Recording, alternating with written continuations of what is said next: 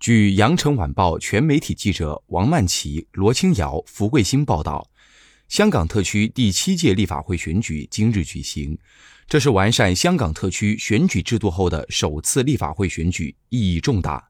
特区政府采取了多项优化便民措施，确保选举过程做到安全、高效和人性化。作为新选制下的首场立法会选举。昨天早上，香港市民都收到了一条来自选举事务处的短信，提醒大家于十二月十九号上午八点三十分至晚上十点三十分到所属票站投票。香港特区政府政治及内地事务局局长曾国卫在接受媒体采访时强调，本次立法会选举推出了多项优化措施，全面采用了电子选民登记册，提高了准确度和效率。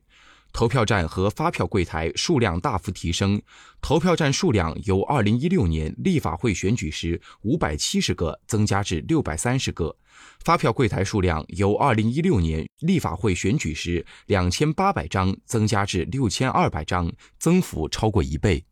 此外，还增加了网上实时轮候时间资讯，选民可以在网上查阅投票站轮候时间。同时，也可以在投票站的排队队伍末尾得知轮候时间，从而避免在繁忙时间投票。曾国卫表示，投票站还设置了关爱队伍，供七十岁或以上长者、孕妇或残疾人士使用。